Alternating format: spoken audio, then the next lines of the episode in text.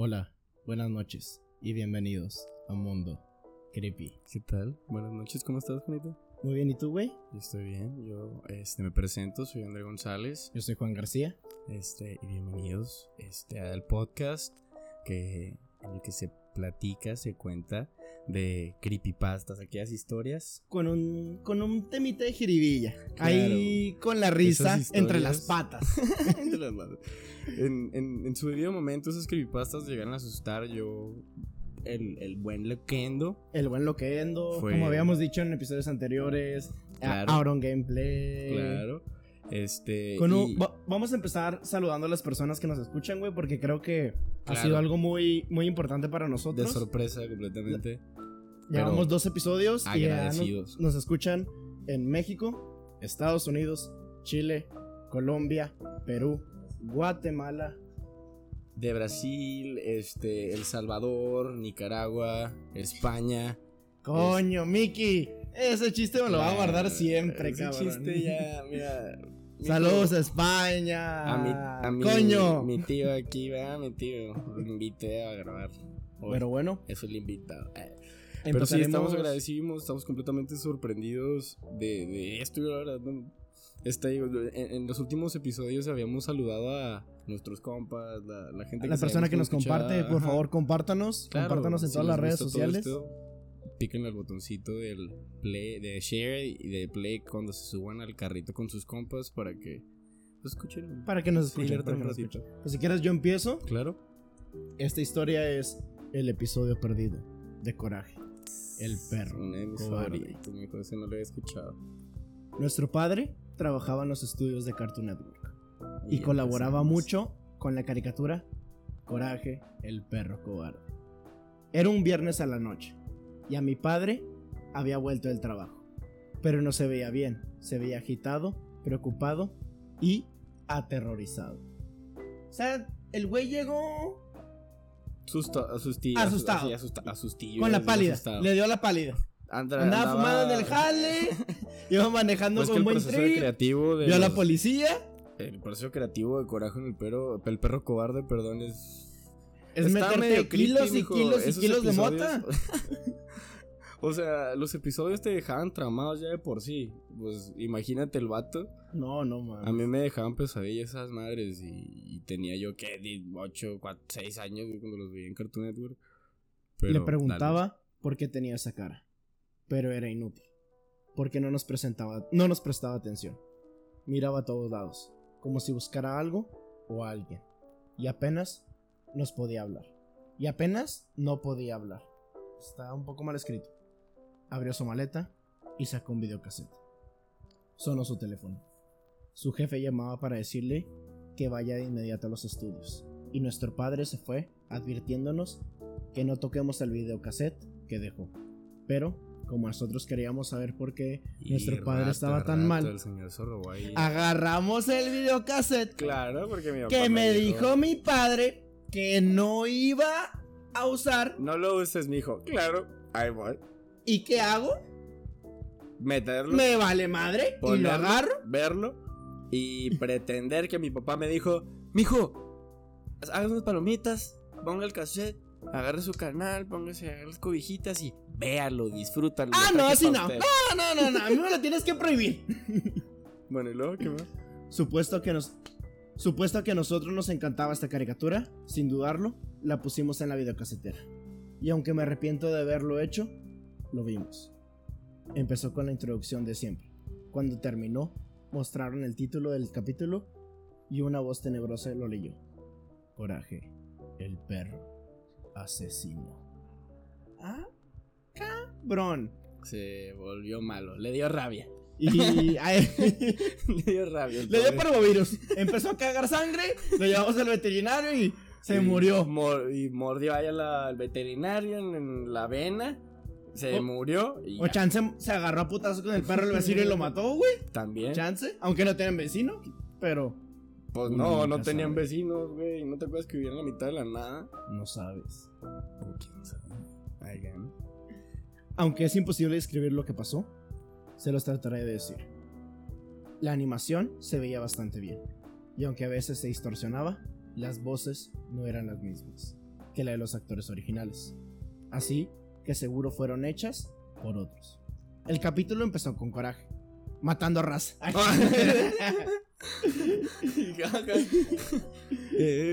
Mirando de frente a la casa. Mirando de frente a la casa. Pero no sé, no se lo veía ni de costado ni de frente, solo de espalda. Y además, a coraje, no se lo veía rosa. Se veía más o menos violeta oscuro. Un dato como que completamente innecesario. no se veía rosa pálido, se veía rosa fiucha. Ah, sí, claro. Pues, ah, al puro pedo, güey. Oye, no, oye, yo me hace que están viendo algo que no es no, de verdad, no, ¿eh? No, creo que sea coraje, no tiene el mismo tono. No, tiene es rosa mexicano? Ah, no, no es. No, es. Entonces, ¿coraje era racista? Ay, no, que ver. Empezaba a caminar hacia la casa. Pero no de forma de siempre, sino que caminaba de manera normal y más lenta.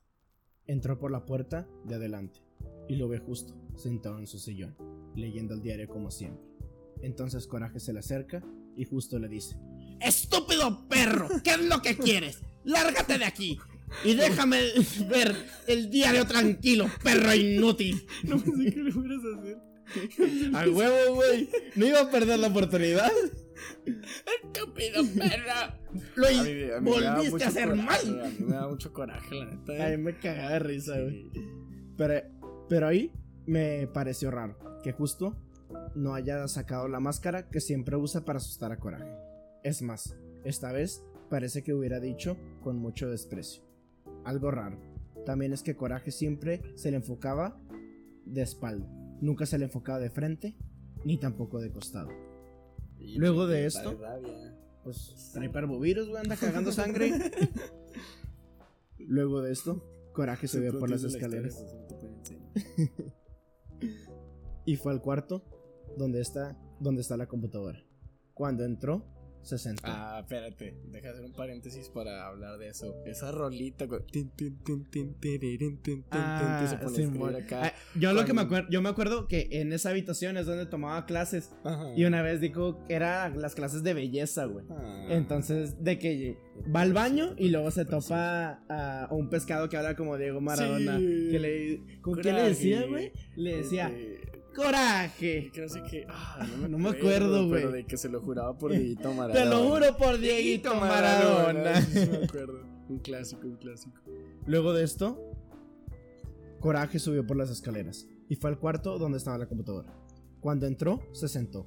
La computadora empezó a hablarle a Coraje.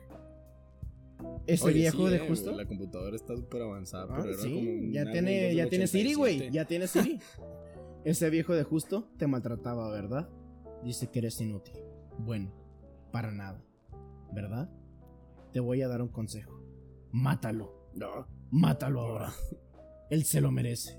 Él nunca te quiso. Oye. Mejor mátalo. ahora que tienes la oportunidad. Mejor muérdelo ya. corre. se me hace que esa computadora si era Windows, güey. Sí, estaba medio, medio. Estaba, medio virulento esa madre, güey. Le, descargaron Ares, güey. Y ya se volvió locota, güey. Como yo robot. Y de repente hay interferencia. Y la imagen corta bruscamente. Yo, la verdad, me quedé sin palabras. Y mi hermano palideció. Entonces, intenté retroceder el capítulo para escuchar lo que dijo la computadora. Pero no pude. Por alguna razón, no me. No me. No me lo dejaba. Hasta, cuando, no, no me lo dejaba retroceder. Entonces quise pausarlo, pero tampoco pude. No podía hacer nada. Parecía como si la casetera se controlaba por sí sola. Después, la imagen volvió. Se, se le ve a coraje, aún enfocado de espalda, ya saliendo del cuarto, bajando la escalera. Coraje se acerca de nuevo a Justo y este le dice: ¡Otra vez tú, perro estúpido! Te dije que me dejaras ver el diario en paz. Justo saca su clásica máscara para asustar a Coraje. No obstante, Coraje no se asusta al verla. Es más, se ríe de manera maniática. Ah, pues no sé cómo se ríe. Súper maniática la cosa. ¿eh? Justo le dijo. Para empezar, si un perro se ríe, yo neta me cago. Como el pinche perro que comía cereal, güey. Oh, en la mañana. Oh, estaba bien verga. Luego hablamos de eso, luego hablamos de que es muy bueno también, pero. No entiendo. ¿Por qué no te asustaste? ¿Por qué no te ríes? ¿Y por qué me miras a la cara? Así no hablaba, ¿eh? ¡No entiendo! ¿Por qué no te asustaste? ¿Por qué no te ríes? ¿Y por qué me miras con la cara? Lo que vimos nos aterrorizó. Coraje agarró la máscara de Justo y la rompió. Agarró la cinta elástica de la máscara y ahorcó a Justo. Justo dijo, más fuerte. ya en lo que me excito. La amará. más fuerte que me excito. La amará los enfocó a la, la, a la, a la ámala. La, los enfocó. Desmontaron. Güey, está bien largo este pedo. Vamos a darle turbo. La cámara los enfocó sin, sin mostrar la cara de Coraje, quien miraba al otro lado. Coraje disfrutaba hacer eso. Es más, aún se reía. Coraje agarró la silla mecerodora de Muriel para partírsela en la cabeza, noqueándolo. Ay, no, ya no eso. Intenté desconectar la casetera, pero no funcionó. El capítulo seguía. En el fondo, una voz grave y tenebrosa decía: Vamos, coraje, hazlo. Mátalo. Mátalo. Se lo merece. Agarró. Ah, cabrón. Habló como José José. Mátalo, coraje. Por favor. Ándale. Mátalo, coraje. Te lo digo. Gavilano Paloma. Agarró una de las patas de la silla y se la clavó en el pecho de Justo. Lo que vimos nos horrorizó. Oye, ya, coraje, también que te hace Ese güey sí estaba bien, lo tenía bien atravesadote, güey. Ya lo tenía bien atravesadote, no, pues, de trauma, mijo. Ya no, que, ya no queríamos seguir viendo, pero no podíamos dejar la casetera funcionando sola. Se enfocó al cadáver ensangrándose de justo. Coraje parece que otra vez se reía, pero esta vez más fuerte que antes. Luego Coraje entró a la cocina. Luego Coraje entró a la cocina. Una disculpa por los que Ahorita la bajamos, ahorita la Y la vio Muriel y ella le decía: Hola Coraje, ¿cómo estás? ¿Qué tienes en las manos? Siempre lo trató bien. Bueno, de seguro es solo pintura. Le preguntará justo qué quiere cenar. Cuando entra a la sala, le da un ataque de pánico y se pone a llorar. Oye, pero así no hablaba, así no hablaba Muriel. Muriel hablaba. Ah, Muriel hablaba así. Sí. Hola, coraje. ¿Cómo estás? ¿Qué tienes en las manos? Bueno, de seguro es solo pintura. Le preguntaré a Justo qué quiere comer. Oye, Justo. Justo, ¿qué quieres comer, Justo? No contesta, coraje. Qué raro. Cuando entra a la sala, le da un ataque de pánico y se pone a llorar. Sin embargo, su llanto de Muriel no era como de una caricatura. Muriel sufre un ataque al corazón y cae al piso. Mira a Coraje y le dice: ¡Tú hiciste esto, Coraje! ¡Coraje! ¿Por qué, Coraje? ¿Por qué? Nosotros palidecimos aterrorecidos sin poder creer lo que veíamos. Se corta la imagen bruscamente. Intentamos romper la casetera. Para que esto se terminara, pero la imagen volvió y seguimos mirando para ver qué ocurría. ¡Ah, chinga! ¡Pues váyanse a la verga! Sí, eh, ¡No lo puedo pagar! Pues Cierra los ojos, no, no, mames. Cierra los ojos, carnalito, por favor. Coraje caminaba a la puerta trasera de la casa, lentamente. Las paredes se quemaban. Coraje para lejos de la casa y la cámara enfoca a esta incendiándose. Después Vuelven a enfocar a Coraje espalda, alejándose. Para en seco, y voltea exponiendo su terrorífica cara con ojos rojos y sin pupilas. Nos señala y dice: No vuelvan a ver este capítulo. Nunca más en su vida. O sabrán de las consecuencias. Es que no hablaba, güey.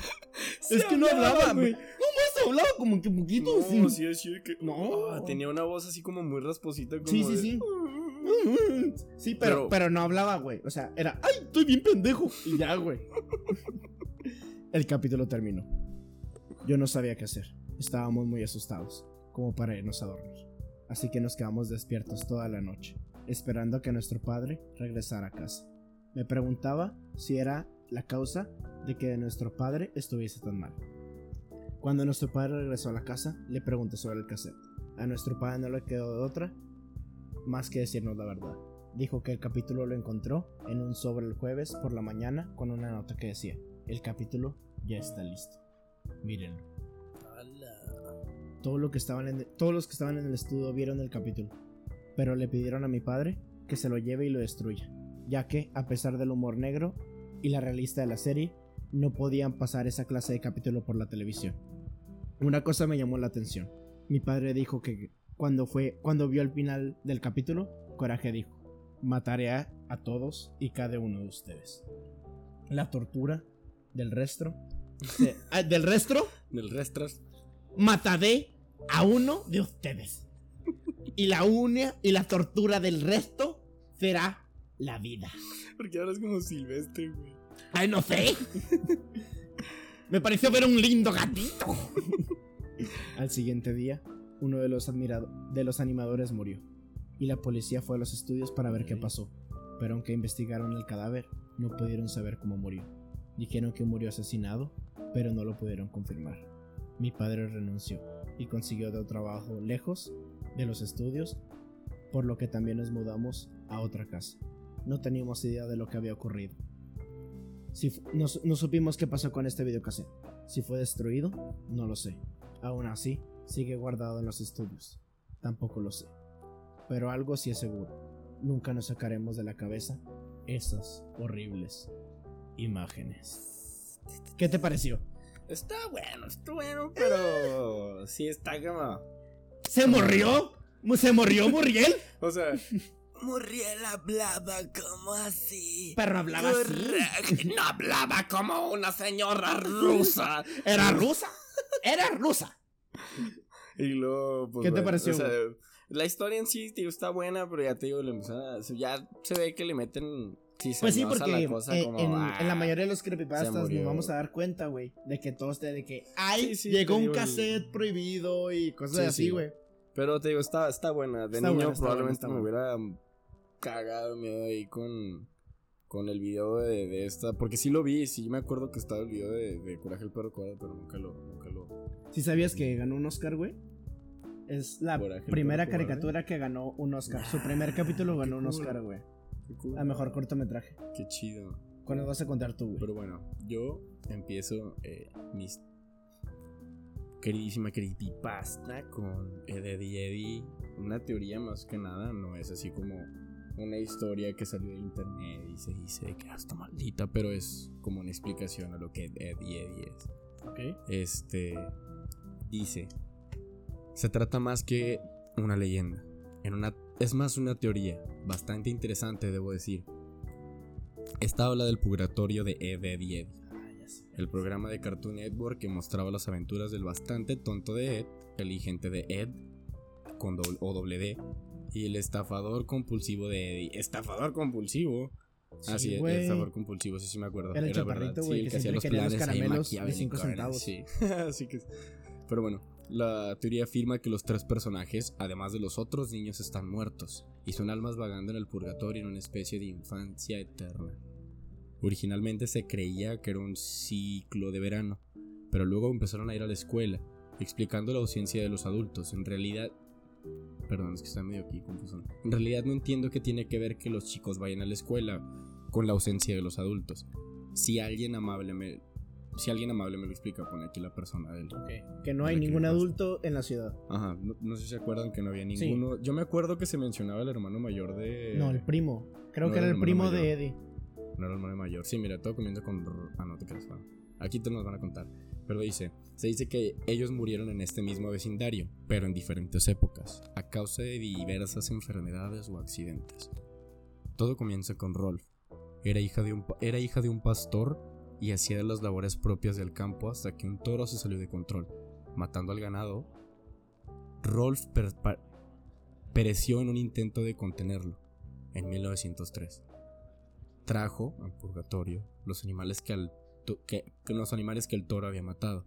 Oh, Rolf era el que decía, mi cuerpo pide playa y sexo. sí. sí. es el que hacía eso, ¿verdad? Sí, exacto, sí.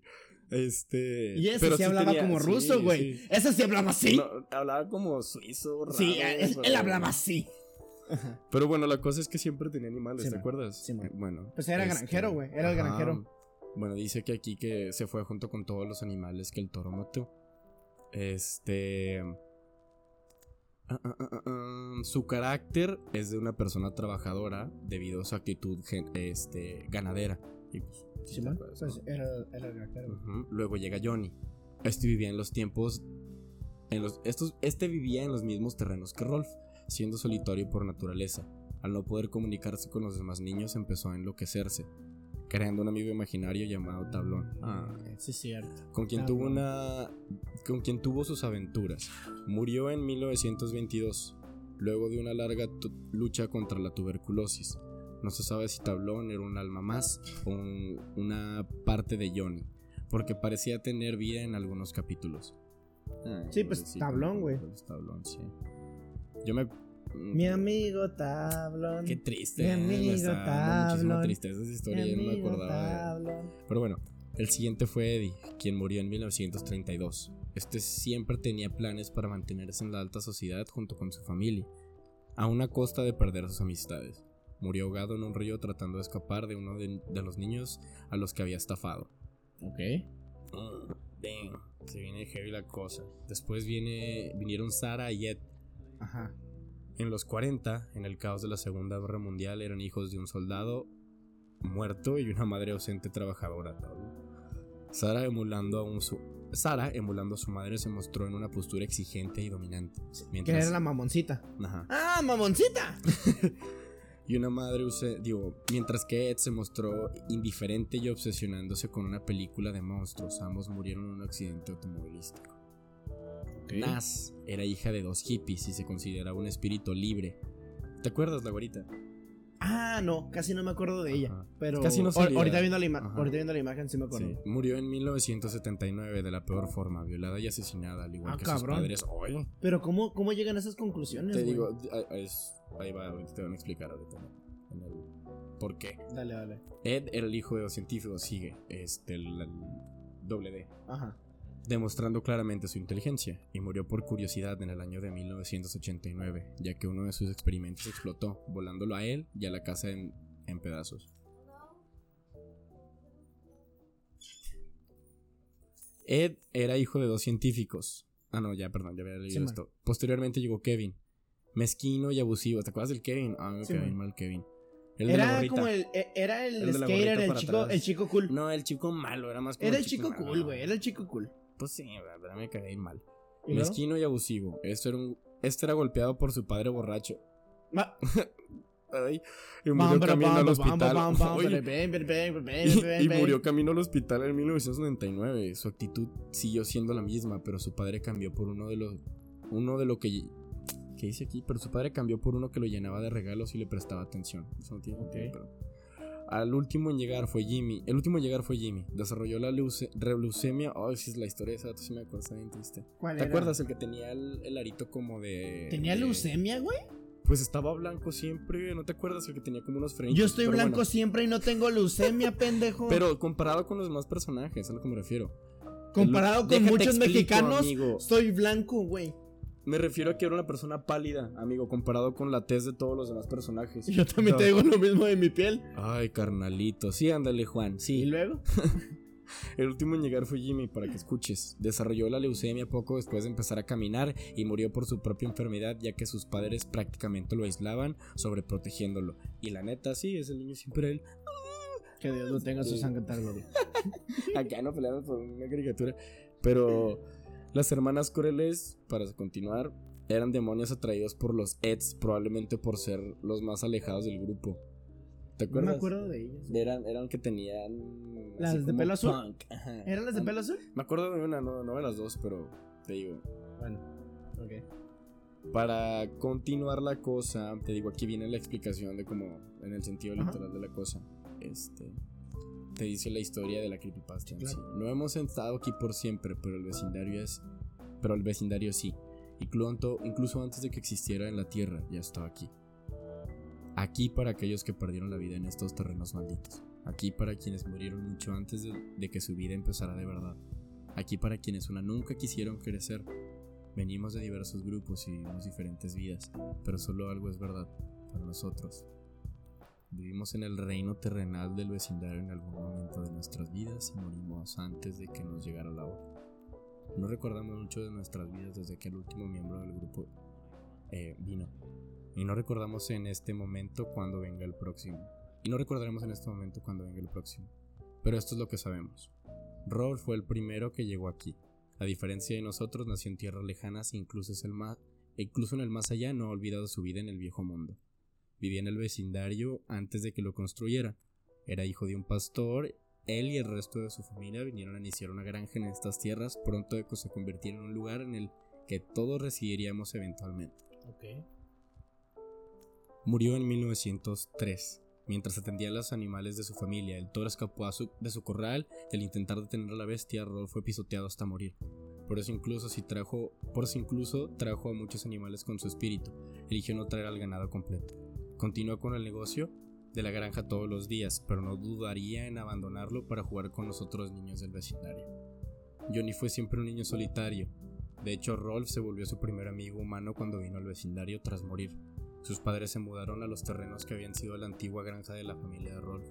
Sin ningún niño cerca y, y sin trabajo de campo para ocupar su tiempo como lo hacía Rolf, Johnny comenzó a imaginar muchas cosas y así nació Tablón.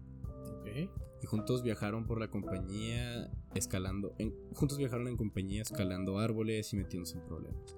Lamentablemente esto no duró mucho, pues unos años después Johnny enfermó. En 1922 murió tras una larga batalla con la tuberculosis. Vino a su, vio a su amigo Tablón junto a él mientras daba el último aliento. Incluso ahora en la otra vida y sin una campaña en la cual jugar, Johnny aún pasa mucho tiempo jugando en los patios traseros y las calles. Verga. No, está bueno creepy son. Sí, se puso creepy. Creepy, creepy, kush. el siguiente en venir fue Eddie. Nació en Nueva York, pero se mudó al vecindario en 1932, justo cuando la Gran Depresión estaba a un punto más alto. El vecindario era diferente, pero ya comenzaba a tomar forma cuando las familias comenzaron a mudarse y dividieron las tierras para que pertenecieran a la familia de Rolf. ¿Alguna vez? Que pertenecieron a la familia de Rolf alguna vez, perdón. Siempre un embaucador, Eddie era capaz de hacer cualquier cosa para traer confort a su familia, incluso si le costaba las amistades de otros. Eddie murió en 1939 luego de que uno de sus planes para llevar a cabo una estafa falló se ahogó tratando de cruzar el río local mientras huía de un grupo de niños enojados a los cuales intentó engañar. Incluso en la otra vida siguió persiguiendo el poderoso dólar. ¿Te acuerdas? sí, sí, sí. embarcaciones y casas y Pues era el güey que te digo que siempre estaba tramado con los chicles de 5 centavos. Las, bolotas. Sí, bueno. bueno. O eran 25 centavos, no me acuerdo. 5 o 25. Sara y Ed llegaron un poco tiempo después de que eso ocurriera pero a finales de los 40 el vecindario ya casi tenía la forma de los clásicos desarrollados suburbanos que se volvieron populares tras la Segunda Guerra Mundial. Como hermanos creciendo en el caos de la Segunda Guerra Mundial, tenían muchas formas de escapar de sus vidas como hijos de un soldado muerto y una madre trabajadora. Sara se volvió enojada y controladora porque trataba de asegurarse de que todos a su alrededor supieran que estaba a cargo. Todo al intentar copiar el modo superandi y modus vivendi de su madre trabajadora. Ed, por otra parte, era todo lo contrario, simplemente se apagó. De hecho, se aisló de todo el mundo y de todas las cosas por completo, convirtiéndose en lo que parecía ser un completo idiota. Ok. Pero es que ese güey sí parecía retrasado, Ese güey se comió como un resbaladero una vez. Sí, Ed eligió involucrarse en las películas de monstruos y cómics que aparecieron tras la guerra. No tardó mucho para que en 1953 Ed y Sarah murieran en un choque de automóvil mientras su madre los llevaba a ver a sus abuelos. ¿Te acuerdas que tenía cómics y películas de terror siempre porque había como un Pero lo, tenía abajo, ¿no? Los tenía abajo el colchón. No, también estaba... Bueno, no me acuerdo, pero sí me Según yo los tenía abajo el colchón, pero... Bueno, para seguir, Nash llegó un tiempo después de Sara y Ed Nace era una hija de las flores. Nacía de una pareja de hippies que llegaron al vecindario a finales de los 60. Era una niña. Marihuana la morra. Marihuana la morra. Chance y no, tío, a lo mejor los papás eran. Marihuanos. Tenían conciencia social. Y, again, era una niña naturalmente hermosa que siempre se sabía cómo obtener lo que quería de niños y hombres. Ok. Eh, vivió rápidamente y disfrutaba coquetear y jugar con el placer y, jugar por el placer de hacerlo. Murió de una forma más horrible que cualquier otro niño del vecindario. En Sobredosis de marihuana. en el verano del 79, un asesino serial que, serial que escapó de un asilo local entró a, en su casa en la oscuridad de la noche la violó y la mató junto con el resto de su familia. El, trauma de estos eventos la llevó a pagar su mundo de forma similar a él, y por eso en la otra vida parece no tener padres. Esto le da mucho tiempo para salir y divertirse cuando quiera. De ella no me acuerdo mucho, Ni yo, pero pues la mató Ted Bundy. ¿Ted Bundy? no, es el ah. güey que se queda dentro de la niña. Ah, sí, que Dios lo tenga su santa gloria. La niña.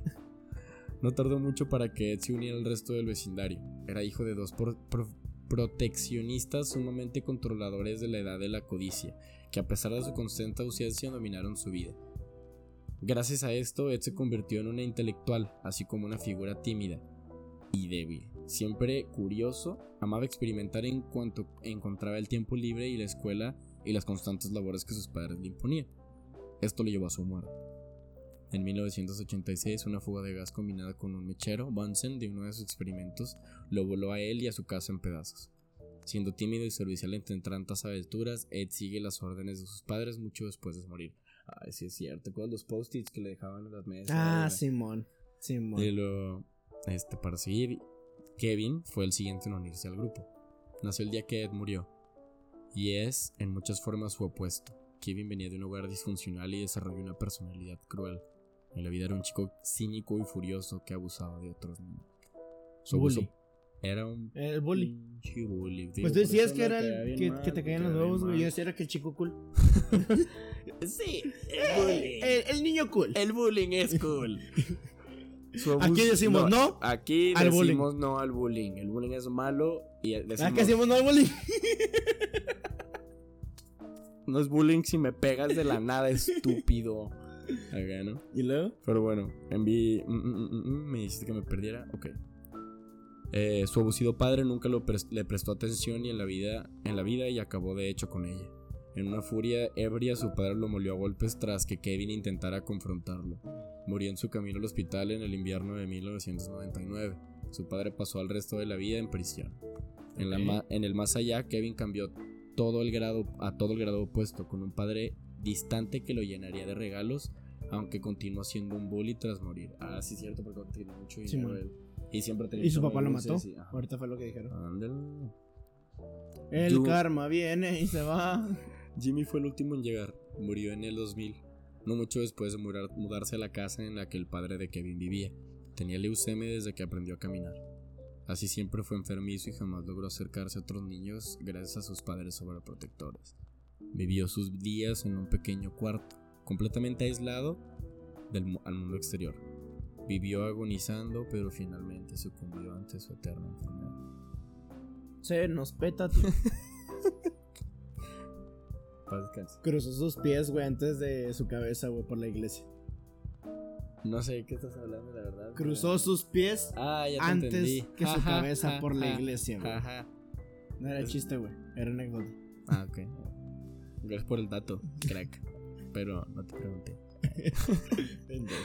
Las hermanas crueles, ya para terminar, son diferentes del resto de los habitantes, nunca existieron en la Tierra. De hecho, son hijas de demonios no muy distintas a los sucubos de la mitología humana. Ah, cabrón. Esto sí me interesa. Parecen poseer habilidades imposibles, como la capacidad de aprender instantáneamente, aparecer instantáneamente en cualquier lugar fueron enviadas del infierno para atormentar a las armas torturadas del vecindario. Sorprendentemente, sienten atracción hacia los Eds, por razones desconocidas, aunque se especula que al ser los más débiles del vecindario, los ven como blancos fáciles. A pesar de esto, todos los días odian, todos los odian y les temen. Ya sé quiénes son, güey. Las que, tienen el pelo de hongo. Sí, sí, sí, que están enamoradillas de, sí, de Sí, sí, sí, güey. Y son sucubos, güey, porque estaban enamorados de estos pendejos, güey. Es la teoría. Esa es la teoría del Ed, Ed, y Eddie. Ed.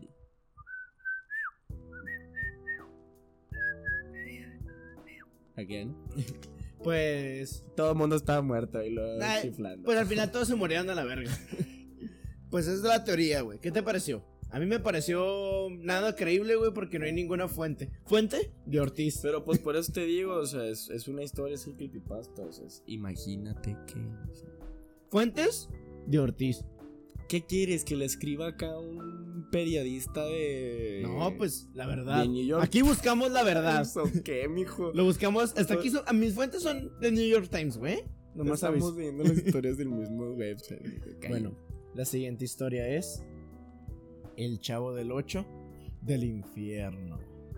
Uy, mijo, cuénteme las fuentes. ¡Del infierno! De Cuénteme las fuentes de esas. ¿Qué son? El testículo morado México.com. Aquí dice dirección Gómez Bolaño. Aquí dice, güey, la dirección, güey. Gómez Bolaños, güey.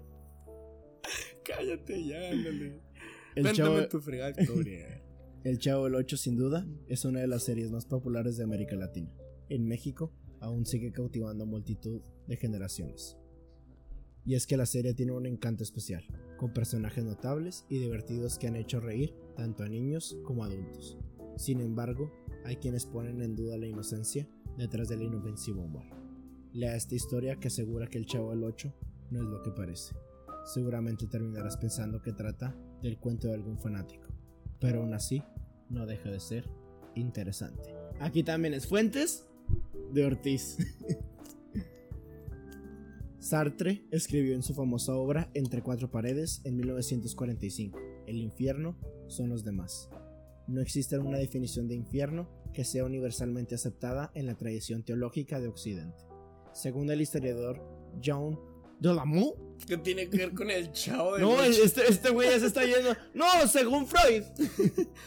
según la teoría que habla de la No, miren, miren, Aquí en la UNAM en la UNAM vimos que en el artículo 275 de la Constitución mexicana. No, pues. imagínate el loquendo leyendo eso. En 1975, el historiador John de la Te doy un 8.5 de calificación. Dale. Dale.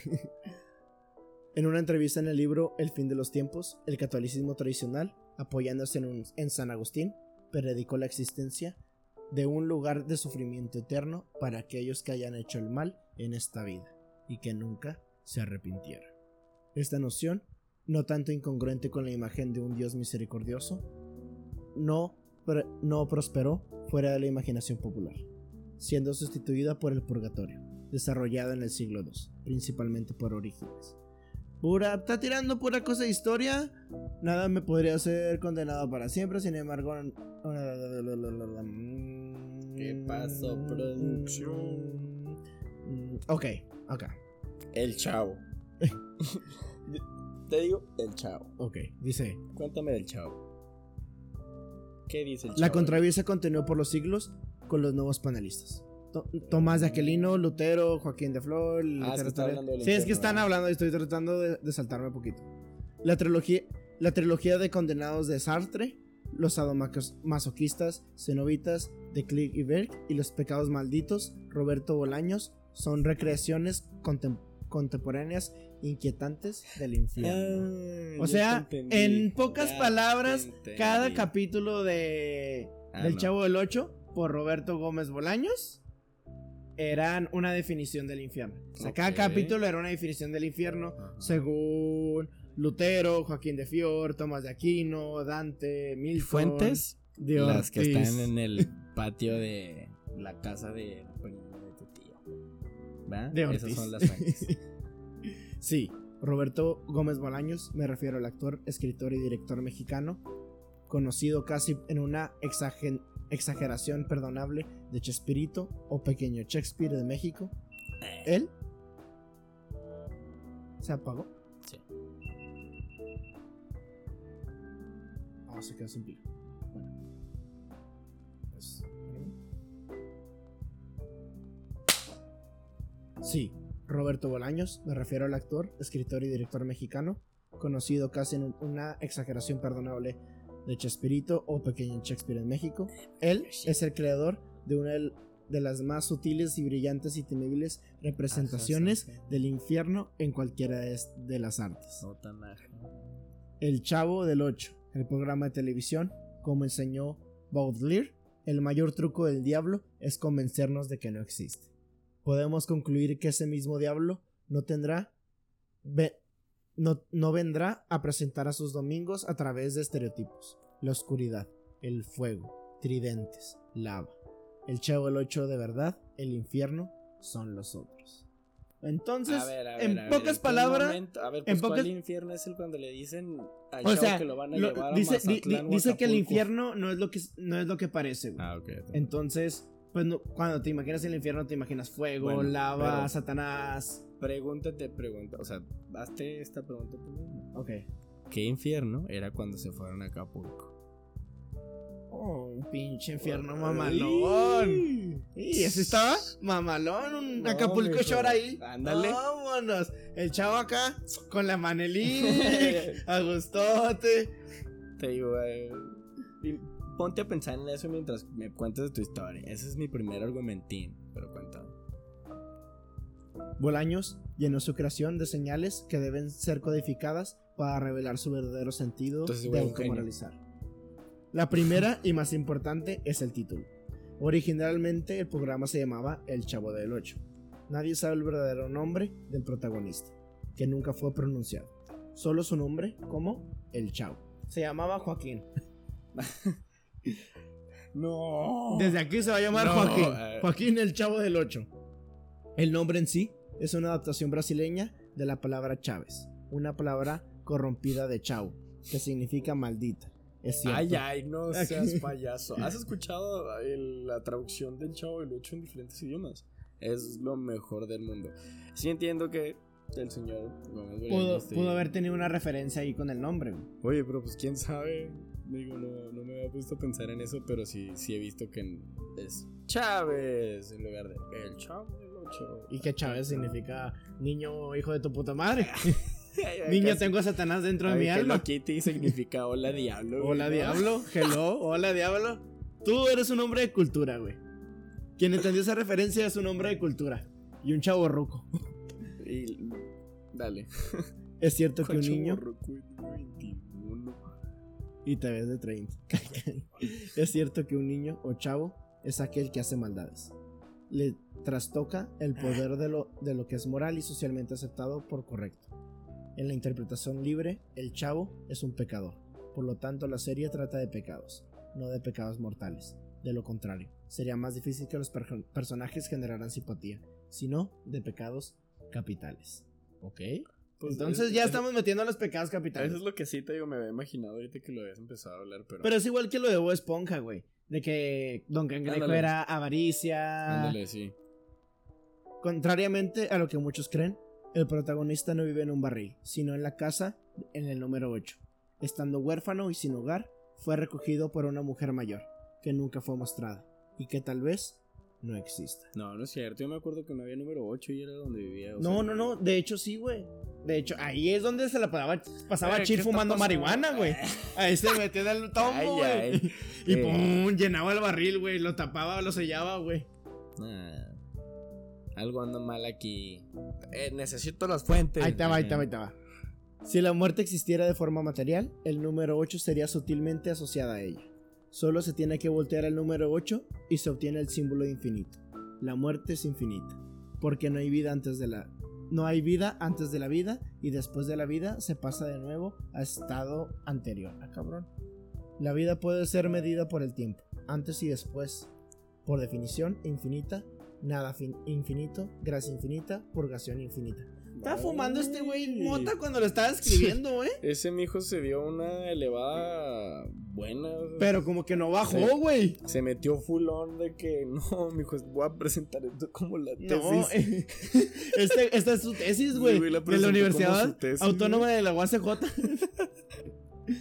esta vecindad del chavo no es más que un pedazo de infierno especialmente preparado para recibir a sus invitados muertos y condenados en el juicio final. Una variante cómica de Entre cuatro paredes, donde dos mujeres y un hombre, además de un mayordomo, donde el Sartre comunista no tuvo en cuenta el carácter representativo de la clase. Está escrito, güey, como si fuera una tesis, cabrón se ven obligados a soportarse uno a otro para la eternidad. Y voy a hacer un paréntesis así porque había visto una discusión en Facebook, una discusión, Una discusión en Facebook, güey. Yo también. Este, hablando de eso específicamente, lo del chavo y su, o sea, el, contraste social que tiene, o sea, literalmente es una vecindad de la clase media baja, de la cual te estás como medio burlando. Y sí, hay mucha gente que dice, no, el Chavo del 8 está horrible, eso, o sea, no puede Deberían cancelarlo, la verga. Pero te digo, está, es... Es, que era otro México, güey, era otro, otro México, era otro México, eran otros tiempos, pero, o sea, sí entiendo eso que estás diciendo, como el tipo de contraste de clases sociales que tiene, este, o que puedes como observar en, en el chistín que le metes al, al Chavo el 8. Pues es una burla a la sociedad, güey. Pues sí, de, clase media baja, güey se ven obligados a soportarse unos a otros por la eternidad, en un ciclo interminable de acusaciones y violencia. No es difícil imaginar la escena. La chilendina molesta a Kiko y le hace pensar que su padre es el agresor. Desconcertado, llama a Doña Florinda, quien descarga toda su rabia en Don Ramón, mismo que después descarga su coraje en el chavo y este a su vez agrega al señor Barriga que llega a cobrar la renta a la vecindad. Mientras tanto, el profesor Girafales, ardiendo de deseo, llega a beber café con un ramo de rosas en su regazo. Nah, van a coger. Nah, pues que van a tomar café en mis huevos, güey. Van a coger. Sin sospechar. A toda la gente en México que acabas de. Coger significa tener relaciones sexuales. No, no, no, que, acabas de abrirle los ojos de. Yo. Les abrí el tercer ojo, güey. Les dices. Yo pensé que iban a tomar café, güey. ¿Cómo que iban a hacer eso? ¿Cómo, ¿Cómo, que en el ramo había condones? ¿Cómo que en el ramo había condones? Ay, ay. Sin sospechar la causa, motivo, razón o circunstancia de tanta repetición. ¡Ah! ¡Qué buena jiribilla! La jiribilla. La causa, motivo, razón o circunstancia de tanta repetición. El escenario es un laberinto rizomático, sin centro, sin principio ni fin. Afuera de la vecindad hay una calle estrecha que conduce a un parque a un restaurante y un pequeño salón de clases. Las variaciones tales como Acapulco son excepciones a la regla, o sea, no son canon. el universo. Ay, ay, ay, no seas payaso. Ay, ya, yo dije, me estaba emocionando para que me El universo de personajes se reduce a un espacio claustrofóbico, donde un ambiente conduce a otro, que lleva a otro, que conduce a otro, de forma indefinida. Los pecados cometidos en la vida son evidentes en las características miedos y frustraciones. El chavo siempre, con hambre, ha cometido el pecado de la gula. Glotón. Pues no vi tenía, pues vivía en la calle que pues no tenía para comer, güey. Glotón pues obviamente, Obviamente va a tener hambre el niño. Es un episodio por semana, güey. Y en ese episodio le dan de comer, güey. En toda la semana no, ha comido, güey. Pinche niño glotón. no. Otra torta, cabrón. ¿Llevas tres? Yo sé que no has comido en una semana, pero ya párale, cabrón. ¿Te va a explotar el estómago? Qué avaricioso, eh. digo, qué glotón el niño, eh. Y lo vamos a venir corriendo, eh. Lo vamos a venir corriendo. Se está comiendo todo el catering. A ver. Los pecados cometidos en la vida son evidentes y en, las en sus características, miedos y frustraciones. El glotón empedernido y su preferencia por el sándwich de jamón muestran un desprecio por las leyes de Dios que prohibía el consumo de carne de cerdo. un animal sucio. Güey, qué pedo. No, no, no, es que comía pavo y el pavo, no, no, no. ¿Qué pasaba cuando la señora se equivocaba y le ponía jamón food de pierna de pavo, eh?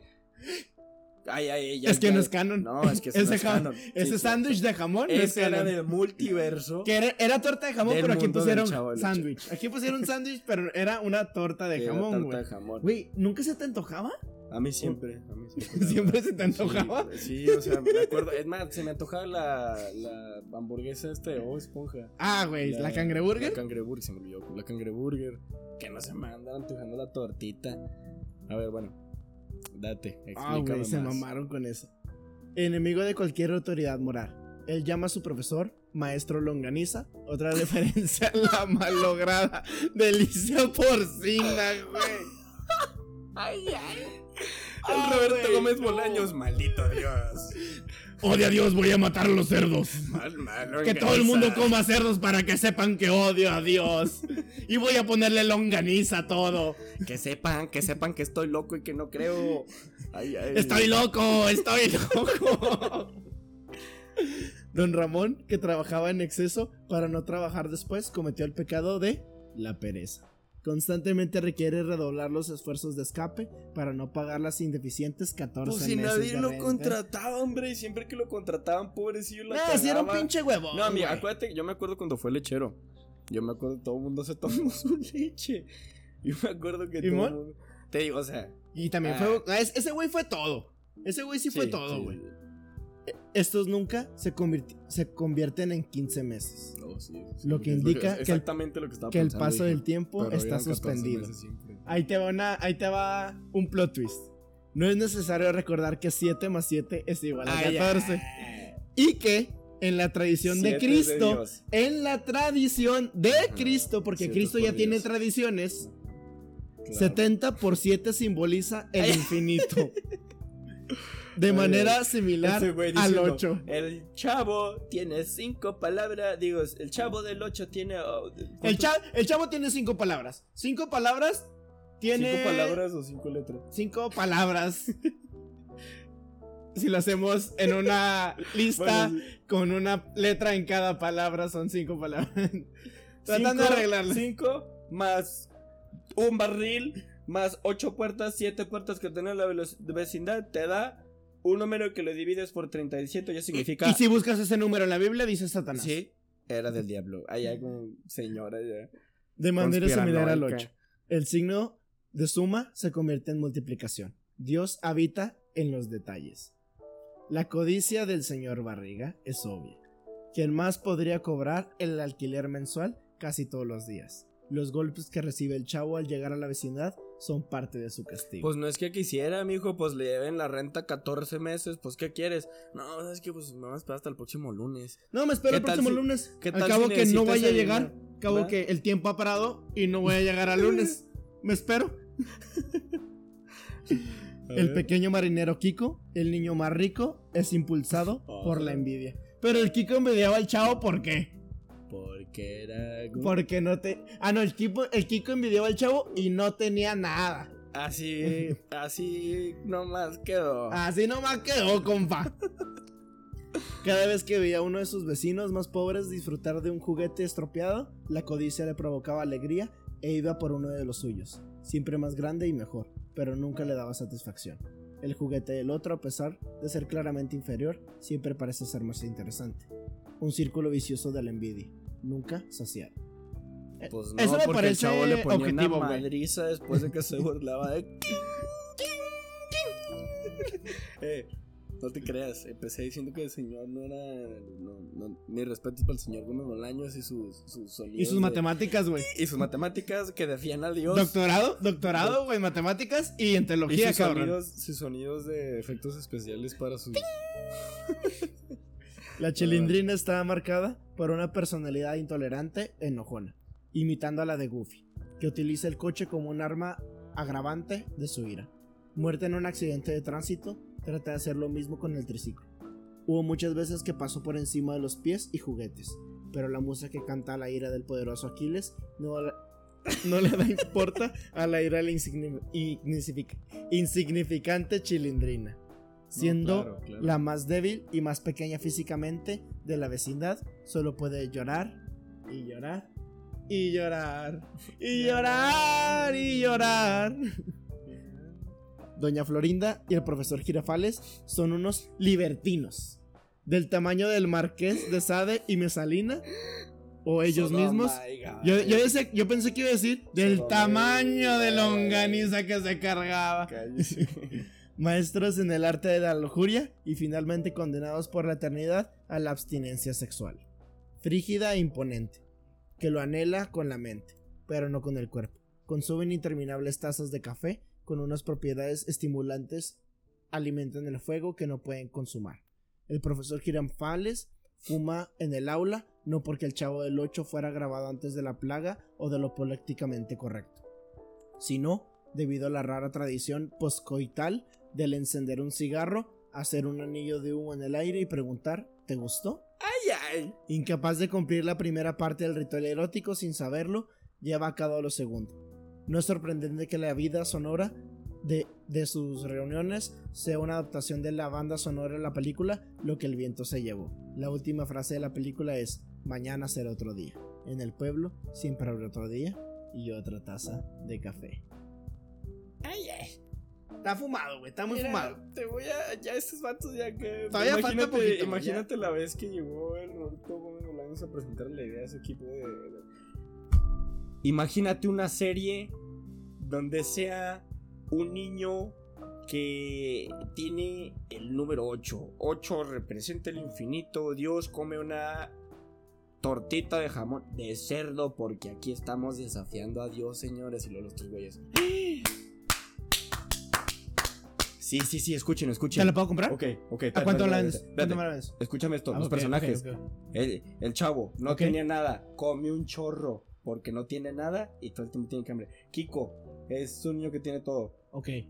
De Doña Florinda y el, el, Girafales, ah, okay. Sodoma y, Gomorra, y, así son, son ahí, se lo pasan todo el tiempo yendo cochinada. Mijo, estamos haciendo la nueva Biblia. Y luego todos estos vatos metidos en cocaína. sí, no, no, no. Me parece perfecto. Me parece perfecto. No, no, no. ¿Dónde firmo? ¿Dónde firmo? Doña Clotilde, la bruja del 71, sufría extrema vanidad. El genio de Bolaños tuvo la delicadeza de invitar a la española Angelina Fernández para interpretar el personaje. Una vez más el signo de la condenación eterna aparece 7-1, no más que 7 más 1 igual a 8. Doña Clotilde era dueña de una mascota significante llamada Satanás. Llamaba la atención sobre otro elemento importante, la presencia de varios demonios vagando en la vecindad. Se trata de un demonio polimorfo.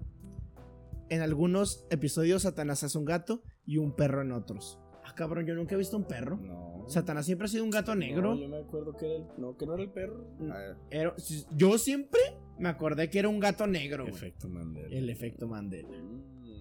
Yo me acuerdo que era un perro, era Satanás el perro. No, güey, era un gato. Y el gato, el, el, chavo dice, otro gato. exacto, ¿Quién es? Porque dicen miau. Y lo, ¿quién anda Por eso no era un perro, güey, era un gato. No. Esto, bueno, ahorita me. ahorita buscamos. A diferencia de la paradoja de pato conejo, de eh, unos pendejos, que servía para, la, para el desenvolvimiento de la razón, el gato y perro es una representación de la mística, el perro en persona. En 1589, el teólogo Peter Binfield, en el libro Clasificación de demonios de Binsfeld, estableció que cada uno de los siete pecados capitales tiene un patrón infernal. Es revelador que Lucifer, el nombre con el que muchos llaman a Satanás, genere vanidad. Los otros son la generación de la lujura, Asmodeo, Belcebú, la gula, la avaricia, Mamón, la pereza, Belgor, Asa, Azazel, la ira, la envidia y la envidia, Leviatán. están contando de los demonios y sus poderes. Mira, leyendas legendarias. Ah, shout out. No nos engañemos, ellos rodean a la vecindad constantemente para promover el desorden el dolor y la tentación. El gato perro de Lucifer, Satanás, ayuda a difundir el rumor que de la señora Clotilde es una bruja.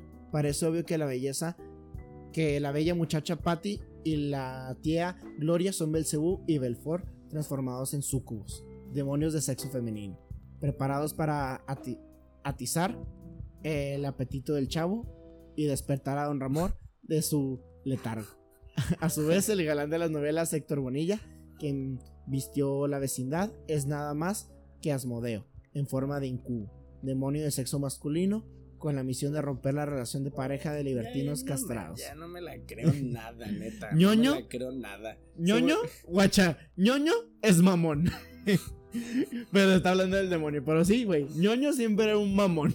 ñoño es mamón instigando a su avaro padre a gastar en excesos. Popis es Azazel, incrementando la ira descontrolante de la chilindrina con su inutilidad. Godínez es Leviatán, avivando los envidia de Kiko con, con sus respuestas certeras e involuntarias al maestro Longaniza. Los personajes de poca relevancia como Doña Nieves, el señor Hurtado. Doña Nieves. Pues son nuevos. Ah, eh, de hecho, Doña Nieves era la, la abuelita. Era la era la abuelita, güey. Ah, de, de la chilindrina, güey. La, la, mamá de Don Ramón. Señor Hurtado, que era el que robaba, güey. Fue cuando. ¡Ratero! ¡Ratero! Los jugadores de Yoyo, los estudiantes anónimos de la escuela, los clientes del restaurante, el personal del parque, la fiesta de la buena vecindad y otros complementos son entidades demoníacas más pequeñas que funcionan para crear la ilusión de la normalidad. De hecho, lo que frecuentaban en la vecindad parecen, parecen atrapados de su condición. Los adultos de ser altamente centrados y los niños sufriendo una doble maldición, la condición de una regresión infantil, tal vez como un reflejo de inmadurez emocional que los llevó a una conducta pecaminosa. Mientras que muchas personas sueñan con tener la experiencia de la madurez en un cuerpo joven, ellos se quedaron con el cuerpo que poseían a la hora de la muerte. Pero no con su experiencia. Estas son las sutilezas de la burocracia infernal. Jaimito el cartero, en su papel como portador de mensajes, es el único representante de este lado quién es y qué representa cada demonio. Sí, güey, ya se va a acabar. o sea, no, no digo, no, no porque está tardando mucho, pero te digo, está, te está diciendo hasta quién es el perro que salió en el episodio de la temporada 3 según la Biblia y los escritos eclesiásticos de güey, güey, güey. Ese es, mi hijo. Pues Jaimito es el único representante de este lado. Un psíquico que trata de hacer contacto con otra dimensión, su constante estado de fatiga es el, es el resultado de un esfuerzo sobrehumano necesario para cruzar dimensiones. Prueba de ello es la descripción de que da Jaimito de su tierra natal. Tangamandapio. El pueblo que existe en realidad se encuentra en el noreste del estado mexicano de Michoacán. Es una alegoría. Según el cartero, todo es Tangamandapio es colosal. Sería entre Sería más grande que Nueva York y tenía una población de muchos millones de habitantes. ¿Qué podría ser tan grande? Obviamente no se refiere a solo un lugar aislado, sino a todo un planeta. La tierra de los vivos. Las cartas que está llevando son psicografías y la bicicleta que nunca deja es más un tótem al estilo del origen. Como Inception. Necesaria para volver a la realidad. ¿Qué pedo con esto, güey? esto, este pedo cada vez está yendo más pinche. Denso. Denso, güey. Trips densos, güey. ¿Cómo, cómo? A ver, güey. ¿Cómo, güey? ¿Cómo? ¿Cómo, güey? Puede transportar dimensiones, güey. Estamos hablando de Ricky Mori, güey. Estamos hablando de Jaimito Cartero y Mori, güey. No, es que el, el Jaimito el Cartero era un Güey, ya nomás dice que es Men Güey, ese güey es Men in Black. Ese güey es de parte de Men in Black, güey. Era Will Smith. Y imita el cartero, güey. Tapio es la representación de un mundo entero. De, ay, cállate, no mames, güey. se, se me. Está buena la historia, está, está cotorrada. Está cotorrada. Espérame, güey. Ya me ahora se acaba. En El Chavo del 8, el señor Roberto Gómez Bolaños, o el Camus Azteca, creó su propia versión del mito de Sísifo. El chavo y compañía están condenados a empujar por una em-, empinada colina todos los días esta piedra enorme que siempre regresa, obligándolos al tormento del eterno retorno. La piedra de Kiko es cuadrada, no rueda, se desliza, es cómico, a pesar de trágico. Y ay, porque gracias por cagarte en Kiko señor que escribió. Como que le cagaba a Kiko, güey. O sea, fueron dos párragos de Kiko me cae en los huevos. Kiko está estúpido. Da risa, irá. Todos están pasando un momento de la fregada en el infierno, menos Kiko. Eso es lo Güey. Está muy fumado este Güey, no, nunca me lo imaginé así. nunca, nunca me lo imaginé así. Va a decir que son los pecados capitales y que ahí andan representando. Pero ya metieron a Sucubos, Incubos. No, es que. A Colosio, a Salinas, güey. ya metieron todo, güey. Bueno, este, ¿cuánto vamos? ¿Vamos bien? ¿Vamos bien? ¿Estamos en una hora? La mía está cortita, chiquita y buena clásico de cuando estábamos un poquito más chiquitos, de cuando veíamos Heredia y, y esas caricaturas, pero va Barney y sus amigos. Dale. La historia comienza con una narración que dice, hola, soy un padre soltero de niños de 3 años. Su programa de televisión favorito es Barney y sus amigos. Bueno, lo que, lo que solía hacer. Hasta noche. Ayer yo estaba buscando en mi TV, en mi TV Guide porque pues es otro tiempo. Porque era otro México. porque pues otro México. Y vi algo que me llamó la atención. Esta noche está solamente. Esta, esta noche está solamente un episodio perdido de Barney y sus amigos. Primera y única oportunidad para verla. Sale al aire a las 7. Naturalmente le pregunté a mis hijos si querían verlo. Obviamente me dijeron sí. Obviamente me dijeron que no. Obviamente me dijeron que, papá, tengo 32 años. Ya Papá, en paz. por favor, ya no vivo en la casa. papá, por favor, déjeme ir. Llevo 5 años muerto. Acá. Papá, te lo juro. Es un sueño. No Despierta. no fue tu culpa. papá, Yo sé que no me quisiste matar. Ay, ay, ay, ay, Juan empezando a soltar todas las traumas. Mis, mis traumas. Papá. Papá, por favor. Obviamente dijeron, sí, tengo las palomitas de maíz listas. Les encanta comer palomitas mientras ven Barney. Cuando finalmente llegó el momento, corrieron a la sala. Encendieron No el solo comían palomitas, comían verga viendo a esa madre, güey. ¿Qué? ¿Qué? No solo comían, no, no nomás les gustaba comer palomitas de maíz, les encantaba comer verga porque veían Son Barney. niños, mijo.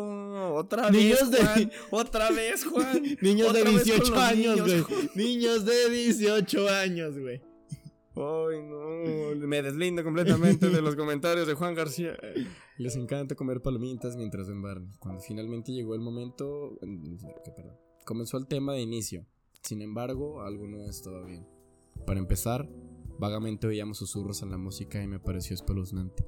Yo me, yo me encogí de hombros, asegurándome a mí mismo que era solo mi imaginación. De todas formas, el episodio comenzó como siempre lo hace, con los niños hablando de algo mientras se mantiene una versión del muñeco de Barney eh, inanimada. Entonces, ¡zas! Viene la vida riendo como un idiota. ¡Sas! Y de repente, ¡uy, quieto! Hola, amiguito. ¡Hola, amiguito! Él empezó a hablar y me resultó difícil poder escucharlo. Barney sonaba un poco raro, como si dos personas hablaran al mismo tiempo, uno con una voz normal y otro que sonaba demoníaco, por así Pásenme al tuertito. Hola, amiguito. Hola, Pásenme al pinche mocoso ese. Traté de ignorarlo. Fue entonces cuando Barney dice, hola niño. Hola niños. Hoy les voy a enseñar acerca de la muerte. Oye, vamos a hablar de la pinche muerte, hombre. Vamos a hablar de la muerte, moncosos. Casi me caigo de la silla cuando escuché eso. Yo quería pagarlo, pero por alguna razón no podía. El espectáculo siguió su camino. Oye, esas pinches teles salían malas, güey. Ah. También en el episodio. Eso en el cuento anterior, güey. Eran eh, portales de otras dimensiones. Niña 1. ¿Qué es la muerte, Barney? Barney. Eso es. Su cara se torna de repente en una expresión de malicia y le crecen los dientes. Se ríe maliciosamente y muerde. ¡Ay! A la verga. Y muerde la cabeza. de, Pues obviamente es un dinosaurio. ¿Qué esperabas? ¿Que viviera toda su vida ahí en la, la casa sin comida? Siendo vegetariano. No. ¿Qué es la muerte? ¡Ah! Esto es la muerte. Lección número uno, niños. Por alguna razón, mis hijos siguieron mirando. Ay, eran Ah, morbosos. Y los niños. mm. No se les vio afectados por las cosas que sucedieron en el programa. Obviamente eso me preocupó demasiado. Barney procedió a matar a todos los niños uno a uno y se escuchaba un rugido cuando mordía a cada uno de ellos. Porque era un dinosaurio. Oh. Los niños en este momento comenzaron a huir de Barney, gritando y llorando por sus padres para que fueran a salvarlos. Barney solo se rió. y dijo con voz demoníaca: Mamá y papá. Ay, bueno, esa no es mi voz demoníaca, pero. A ver. Toda la Mamá voz de Barney y yo la voz de muñeca. Arre.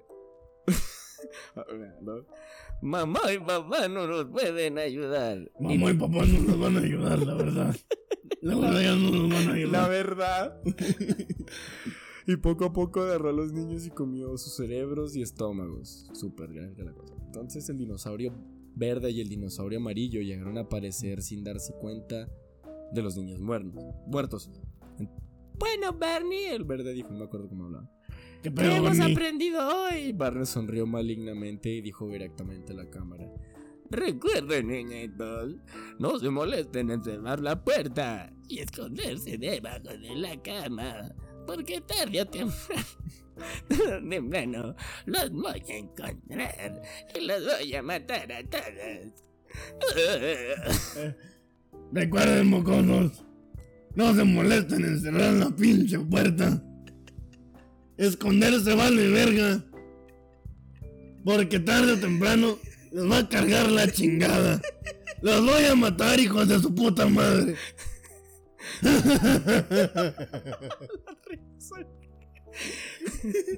El resto del episodio maldito mostró una imagen distorsionada de Barney, con un grito que hiela la sangre. No lo voy a hacer, pero imagínatelo. Eso fue el colmo. Cogí el mando a distancia y lo apagué. Miré a mi izquierda y me di cuenta que mis hijos no estaban por ningún lado. Pues qué estúpido. Ya se, habían ido, güey. Tantos pinches cagados del miedo. si se fue, ¿qué querías? ¿Que los quieran viendo? Pensando que ya corrieron en su habitación, me fui ahí. Sin embargo, no los encontré. Entonces, cuando nomás me dijo: Es demasiado tarde, Steven. Ya los he matado. Hablas como el emperador Palpatine, güey. Y ahora te voy a matar. Me di vuelta para ver un Barney bañado en sangre y demoníacamente, y demoníacamente horrendo, lentamente caminando hacia mí. Incluso mientras él me mataba, todavía cantaba esa maldita canción. Y no me acuerdo de la canción de Barney, pero... Te quiero yo y tú a mí. Somos una familia feliz. Pues está medio creepy, ¿eh? La idea que te mate un Soy un beso, con... te diré. La neta, vales verga. ya valiste verga. Pero, ¿qué te pareció? Me pareció bien, güey. Me pareció. Me, me gustó, me gustó, me gustó. Me gustó. Sí, mira, la, maybe la idea de que se vuelve el dinosaurio ah, se come a los niños está medio estúpido. ¿Qué es la mueta?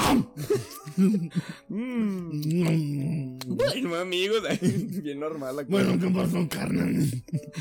Este, a lo mejor esa parte está medio, medio chisqueadona, ¿no? O sea, pero imagínate la idea de que un güey en un disfraz de pinche Barney te mate, güey. Está, está, cabrón, güey, como el Jane, John Wayne Gacy, güey.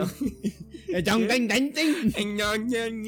bueno, pues por esto hemos concluido el tercer episodio. Espero que les haya gustado eh, las historias de esta noche. Gracias a todos los que nos escuchan y a los que nos van a este, compartir. A compartir. Compártanos en todas las redes sociales. Gracias por todo el tiempo que nos están regalando para escuchar. Y les quisimos dar un episodio un poco más alargado por no haber subido episodio la semana pasada. Les pedimos perdón, estamos un poco ocupados con trabajo, estamos la escuela. Estamos trabajando en poder grabar en el ¿Cómo se llama?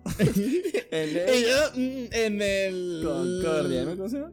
Estamos tratando de, grabar en el, en el, Panteón, pero es un poco complicado. Trata, Trataremos de hacerlo lo más pronto posible. Pero ojalá les haya gustado. Compártanlo. Con su debido respeto. Con su debido respeto. Ya saben que aquí todo lo que decimos es forma de broma. Este, yo soy Juan García. Me pueden encontrar como Champagne Fruit. Yo soy André González. Me pueden encontrar como intelectual-ape. Muchas, Muchas gracias por todo el apoyo que nos han brindado y nos vemos en el siguiente capítulo. Bye. Buenas, noches. y Si pueden dormir.